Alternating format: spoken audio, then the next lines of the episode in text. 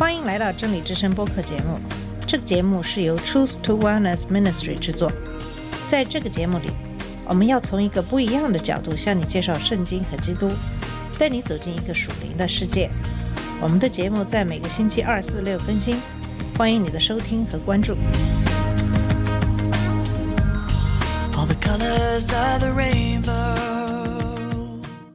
你好，我是马军。上期节目给大家讲到了罗马对基督徒的第一次迫害，讲到了这次迫害产生的原因。在当时的罗马，当权者对于人们敬拜哪个神并不在意，只要他们公开表示效忠凯撒，承认凯撒是上帝就好了。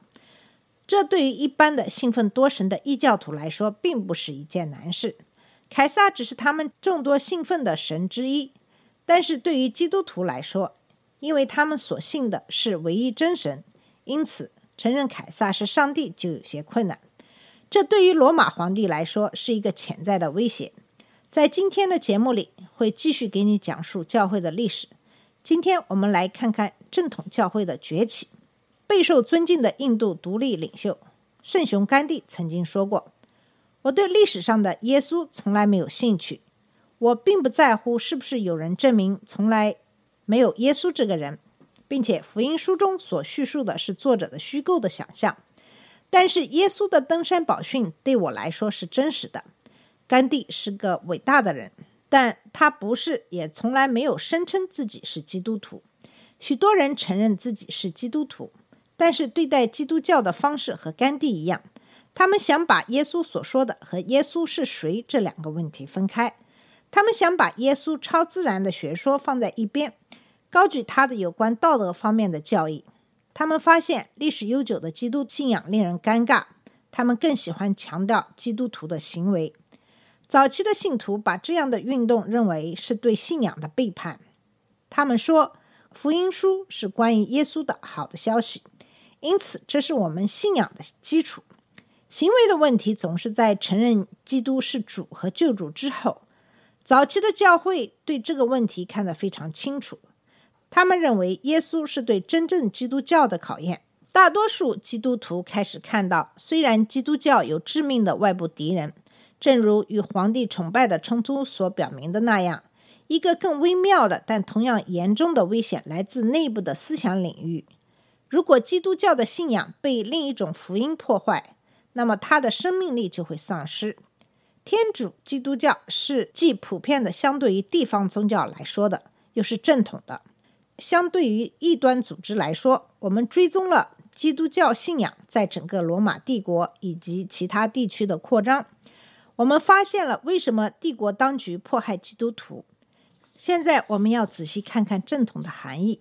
早期的基督徒相信的是什么？为什么他们坚持认为只有这些信仰才是正统的？许多现代的基督徒宁愿不讨论基督教的中心教义。他们不确定关于宗教或神学的想法是否有那么重要。我喜欢花，一个传道人曾经说，但是我讨厌植物学。我喜欢宗教，但是我讨厌神学。这种非常普遍的态度，往往源于一些充分的理由。神学可能是乏味的，或者更糟的是，它可以是无情的。然而，在基督教中，对坏神学的回答永远不会是没有神学，它必须是好的神学。上帝给了我们思想，他当然希望我们在思考他的真理时使用它们。神学这个词从希腊的两个词而来，神的意思是上帝，学的意思是道，即理性的思考。因此，神学是对神的理性思考。神学和宗教的意思并不是完全一样。宗教是我们对上帝的信仰，以及我们为信仰而生活的努力。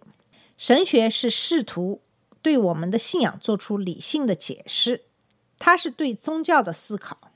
事实上，异端以一种意想不到的方式帮助了教会。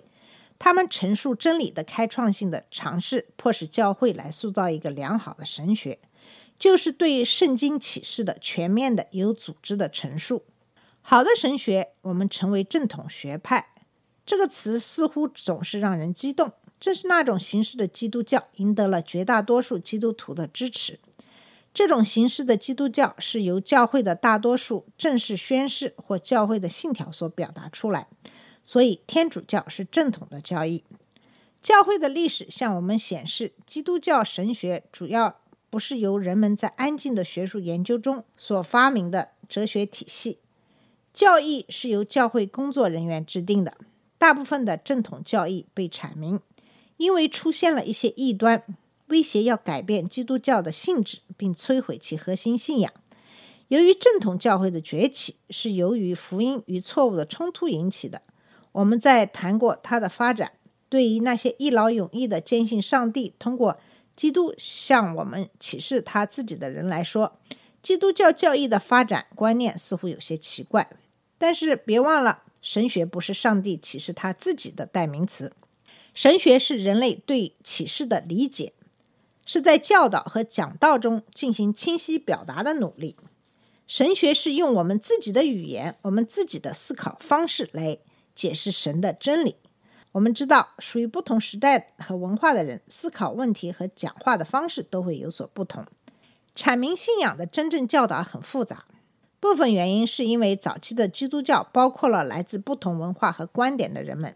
学者们经常注意到希伯来文化和希腊文化之间的冲突，尽管自耶稣时代之前，他们就一直在进行对话。希伯来人将他们的思想根植于他们与造物主上帝立约的框架中，这为神拣选了的希伯来人来实现他的目的。他在历史的具体现实中显露了自己。希腊人会用他们自己的推理策略来反思独特的希伯来的故事。一些希腊人尊重希伯来人的故事的前提是，他们能够通过逻辑论证来证明他们的真实性。教会明智地避开了这个陷阱。基督徒相信这些是关于上帝的事情，因为他已经启示了自己。具有讽刺意味的是，希腊人的推理是用于在他们占上风的方面。当推理失败的时候，他们就用他们自己的故事来填补空白。因为第一代的基督徒都是犹太人，他们以应许的上帝子民的救主的方式来表达他们关于耶稣的信息。耶稣是弥撒亚，就是基督。在向犹太人传道时，使徒们更强调耶稣的复活，而不是他的死，因为这表明作为罪犯被处死的人仍然是上帝的弥撒亚。使徒们遵循耶稣本人制定的准则，指出了旧约圣经中被耶稣的职业生涯和教会的初期所实现的段落。他们常说的话就是：“这就是圣经中所预言的。”在描述耶稣时，他们使用了旧约的形象，他是逾越节的羊羔。亚当第二，大卫的子孙，他是建造者拒绝的石头，但是上帝拣选他作为建造教堂的基石。关于这些术语的混淆比比皆是。正统这个词可以构成大部分基督教家庭的三个分支或信条之一：罗马天主教、东正教和新教。正统的新教意思是正确的信仰或实践，但是正统也是指教会正式接受的信仰。早期教会范围内的议会的工作被认为是认证正确谈论耶稣身份的语言，不能肯定正统神学家所说的正确信仰所必须的东西的人被称为异端。因此，阿里乌斯被贴上了异端的标签，因为他不能肯定尼西亚议会所声称的正确信仰，即耶稣是完全神圣的。这里正统和异端是指确认或拒绝官方认可的学说。当我们了解到在基督教里被官方认定的教义与耶稣有所不同的时候，这种困惑仍在继续。实际上，我们持有许多经官方批准的东西，到后来才被大的教会广泛的接受。例如，尼西亚的判决如今被广泛接受，但在当时却备受争议。最重要的是，我们必须记住，最早的基督徒之间对于那些实用的正统观念存在这种共识。早期的基督徒对早期基督教义的大部分基本轮廓和内容达成了一致。从早期的神学家称之为信仰规则就可以看到这一点。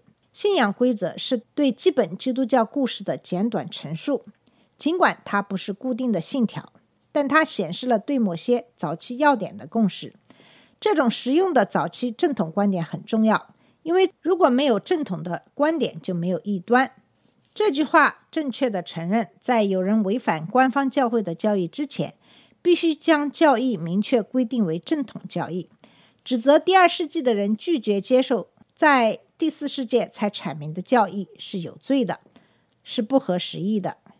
但是有些人错误地得出结论：由于直到四五世纪，教堂理事会才阐明经典正统教义，因此在此之前没有异教徒。然而，在议会之前，教会拒绝了一些教义，比如教会拒绝了马克西恩。